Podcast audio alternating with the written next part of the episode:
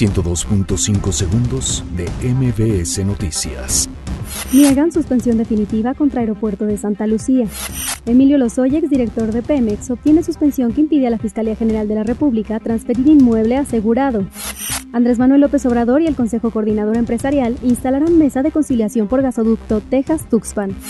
Diputados federales interponen queja por programación sesgada en Canal 11. El PRD apoyará acción de inconstitucionalidad por ley de austeridad.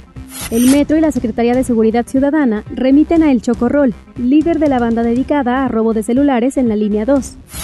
El gobierno de la Ciudad de México presenta cinco ejes que permitirán tener una capital segura. El gobierno de México programa repatriación de centroamericanos. Al menos 1.500 elementos de la Guardia Nacional resguardarán Tabasco. Muere el lobo mexicano que contribuyó a conservar su especie en el zoológico de San Juan de Aragón. 102.5 segundos de MBS Noticias.